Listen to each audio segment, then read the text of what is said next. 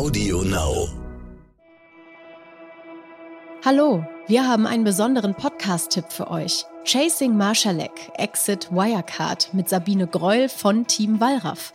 Sie spricht mit ihrer Kollegin Bettina Weiguni über die Frühgeschichte Wirecards, warum ein Ex-Boxer für den Zahlungsdienstleister sogenannte Ohrlatschen verteilt hat, wie der Tod eines Ex-Wirecard-Managers in Manila wirklich abgelaufen ist und warum haufenweise Bargeld in Taschen nicht unüblich sind in dieser unfassbaren Story. Mein Name ist Bettina Weiguni, ich bin Host und Autorin von Chasing Maschalek.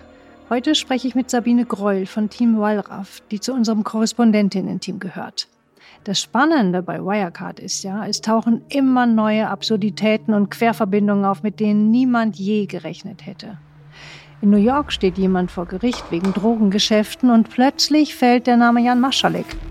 In Berlin erzählt seine ehemalige Sekretärin vor dem Untersuchungsausschuss, dass sie guten Kunden auch mal 200 oder 300.000 Euro bar überreicht hat in all die Tüten. Und dann treffen wir Ahmed Öner, den Boxer, der für die Wirecard früher das dreckige Geschäft erledigt hat. Sabine, du hast ihn getroffen. Was ist das für ein Typ?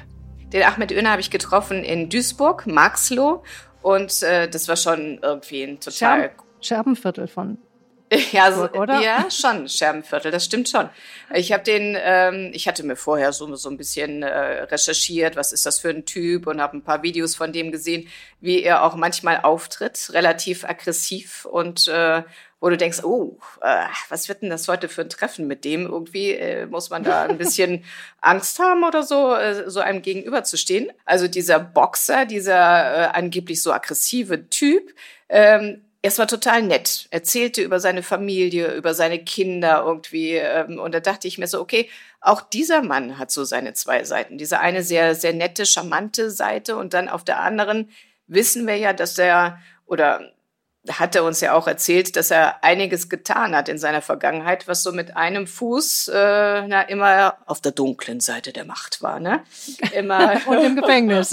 und im Gefängnis. Fuß. Ein Fuß im Gefängnis, ja. Ja, als er dann so erzählt hat, irgendwie so, ja, ich war für die Wirecard unterwegs und habe für die die Ohrlatschen verteilt.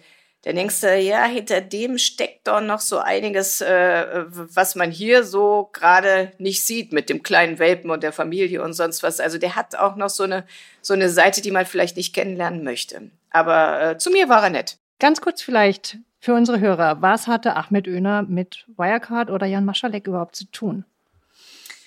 Äh, Ahmed Öner ist jemand gewesen, der für die Wirecard aufgeräumt hat. Also all diejenigen, die schlecht äh, über die Wirecard gesprochen haben oder Kritik geäußert haben, die hat er, ja, wie soll ich sagen, denen hat er diese Ohrlatschen verteilt oder gerne verteilt. Er war im Auftrag der Wirecard unterwegs, jedenfalls hat er uns das erzählt. Ja. Folge, Folge 4 äh, gehen wir rüber zum Asiengeschäft. Ja, äh, Bettina, wir haben ja lesen können, dass ein Mann, der für die Wirecard gearbeitet hat, tatsächlich zu Tode gekommen ist. Jemand ist gestorben. Und da haben wir damals ja wirklich aufgehorcht und haben gedacht, ach du meine Güte, es stirbt jemand. Was ist da passiert? Vielleicht kannst du noch mal ein bisschen was darüber erzählen. Das, das war ja ähm, letzten Sommer ein ganz krasser Moment, ähm, mhm. als, als hier die Medien plötzlich voll waren mit der Meldung, äh, Wirecard-Mann in Manila tot? Fragezeichen. Das war ja von Anfang an irgendwie äh, mysteriös, dieser Todesfall in Manila. Ähm, Chris Bauer war der, war früher auch Wirecard-Mann und äh, dann einer von diesen ominösen Drittpartnern, bei denen das Geschäft angeblich so richtig, richtig krass gebrummt hat. Mhm. ähm, der bei denen, denen auch die, die äh, Wirtschaftsprüfer im, im Frühjahr besucht haben, weil ihnen das ja alles so merkwürdig vorkam, da mit den Treuhandkonten, äh, mit dem Asiengeschäft, ob das alles ähm, wirklich, naja, die haben nicht angezweifelt, ob das existent ist, aber ihnen fehlte immer der richtige Nachweis für das Ganze. Bei Chris Bauer sind die auch aufgelaufen, äh, haben sich gewundert darüber, was das für ein Typ ist, für ein Kerl, der mhm. die honorigen Wirtschaftsprüfer erstmal gehörig da zusammengepfiffen hat. Aber ja. wir müssen uns ja mal diesen Chris Bauer mal vorstellen. Ich meine, was ist das für ein Typ? Als ich, als ich damals das erste Mal diesen Namen gehört habe und äh, dann auch mal so gegoogelt habe, und der ist ja Chef eines Busunternehmens gewesen. Ich meine, was hat ein Chef eines Busunternehmens jetzt äh, mit, mit Wirtschaftsexperten und äh, Finanzexperten und der Wirecard zu tun? Verstehe ich nicht. Ja, der hatte ja irgendwie drei äh, verschiedene Firmen, ähm, äh, alle mit der gleichen Adresse. Ne? Die waren alle äh, bei diesem Busunternehmen gemeldet und dieses Busunternehmen war so eine komische Halle in so einer Drittweltgegend.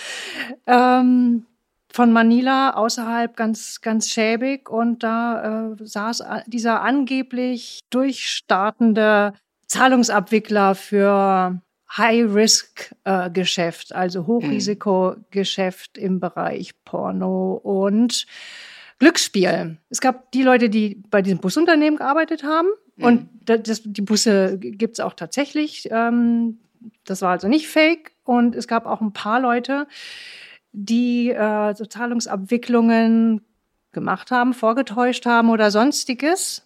Mhm. Ähm, weißt du noch, wie wir, wir hatten ja das Glück, mit einer sprechen zu können, mit ja. einer Mitarbeiterin dann. Weißt ja. du noch, wie du an die rangekommen bist? Ja, ich äh, habe tatsächlich damals einfach äh, ganz äh, normal eine Anfrage per E-Mail gestellt, äh, ob äh, jemand Interesse hätte, mit uns ein Interview äh, zu machen.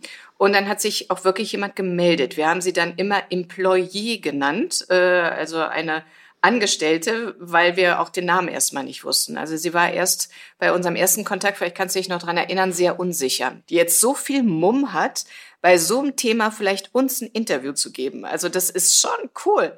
Und äh, dann haben wir sie darum gebeten, lass mal ein, äh, so ein, was haben wir gemacht, ein Skype-Interview und äh, ja, dann haben wir sie gesehen. Und äh, hat ewig gedauert, bis sie aufgetaut ist und, und so ein gewisses Vertrauen da war. Mhm. Natürlich mit so Absolut. komischen deutschen Journalisten, äh, wo, sie keine Ahnung hatte, wo sie da reingerät. Ne? Ja. Ähm, das war schon, ah, weißt du, sie hat gesagt, ähm, bitte äh, sie kann mit auch ihr, mit ihrem Mann nicht darüber sprechen, dass sie uns dieses Interview gibt, weil sie sagt, ihr Mann wäre dagegen, weil sie alle Angst haben davor, dass irgendwas passieren könnte. Und das hat mir damals schon Gänsehaut gemacht. Also wo ich sagte, wow, ähm, inwieweit sind die da verstrickt oder wie viel weiß sie, dass sie wegen eines Interviews mit deutschen Journalisten Angst haben muss? Wahnsinn. Ja, genau, weil natürlich äh, wusste sie auch nicht, was da wirklich läuft, aber sie hat uns ja schon komische Sachen geschildert. Ne? Sie hat interessanterweise auch erzählt, dass sie sich erinnert, wie die, wie die Prüfer aus Deutschland angereist mhm. kamen, ja. weil da nämlich ähm, Mitarbeiter aus einer anderen Firma von Chris Bauer doch rübergezogen wurden, ähm, ja. dass die alle bei diesem Pay Easy, so hieß ja die Firma, die die Prüfer gerne sehen wollten. Die wurden sozusagen, da wurde das äh, Personal aufgestockt mit anderen Mitarbeitern, wo es hieß, okay, ihr setzt euch da jetzt zwei, drei Tage mal hin ja. und tut so, als seid ihr am Computer beschäftigt. Und, und, und, und kannst du dich noch daran erinnern, als wir ihr die Frage gestellt haben, glauben Sie, dass Chris Bauer tot ist? Kannst du dich noch daran erinnern, was die da gesagt hat? Nee, hat sie gelacht. Ja, da hat sie gelacht. Ne? Da hat sie gelacht. Das ist schon heftig. Und auf jeden Fall hat sie gesagt, nee, der, der lebt nicht mehr. Äh, der, der lebt. Der lebt? Der ist ja. nicht tot. Genau. Sie so, der war quickfidel, der hat, äh, der ist da rumgesprungen, den ging's super gut und dann soll der tot sein? Hm, auf einen Schlag. Mhm. Nee. Und, und es wurde ihnen so merkwürdig mitgeteilt, den Mitarbeitern, ne?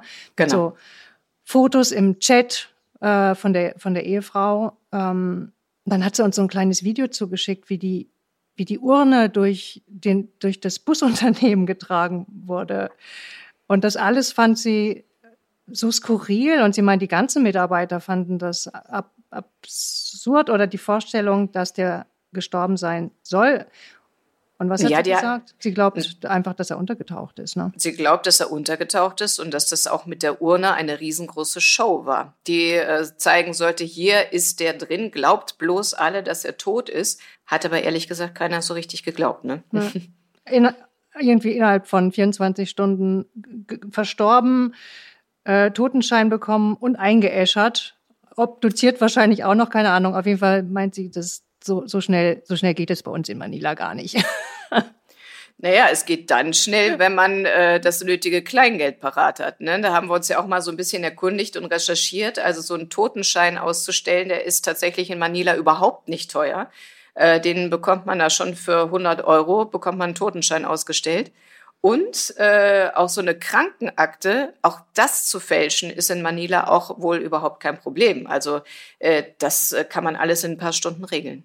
Genau, in Manila kriegt man quasi alles, wenn man mm. Geld hat, meine ich. Ja. So, so hat sie es gesagt, ne? Genau, da kriegst du auch alles. Ein, auch eine Leiche. Ja. Und äh, ja, das war so die erste Leiche, die wir bei äh, der Wirecard-Recherche hatten. Und das hat uns alle damals, da kann ich mich sehr gut dran erinnern, wir hatten schon Kloß im Hals, weil wir dachten, wow, jetzt recherchieren wir an einem Thema und ein Mensch ist tot. Wie gefährlich ist das, was wir machen? Es, es war damals schon ja, seltsam, Kloß im Hals, ein bisschen Angst auch. Genau, und wenn er nicht tot sein sollte, dann hm. ist er vielleicht irgendwo und ähm, beobachtet oder guckt, ja.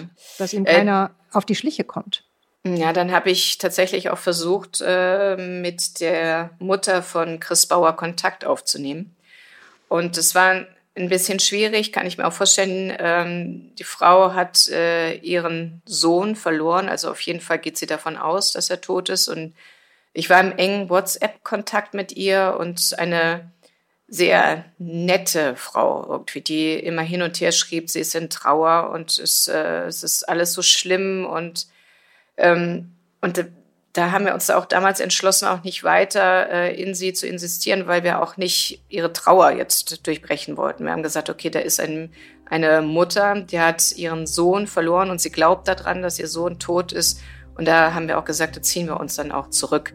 Äh, das war uns dann auch wichtig. Ne? Das, äh, ja. äh, da wollten wir nicht weitermachen. Das fand ich auch gut. Im Zweifel, ich glaube, wenn jemand untertaucht, dann, dann muss der ja auch mit allem brechen. Also die, die wird auch nicht. Die, die wird, wird, nichts wissen, wissen. Wo Nein. der ist, ob der Nein. lebt. Die wird, Nein. Ja. Die wird nichts wissen. Nein.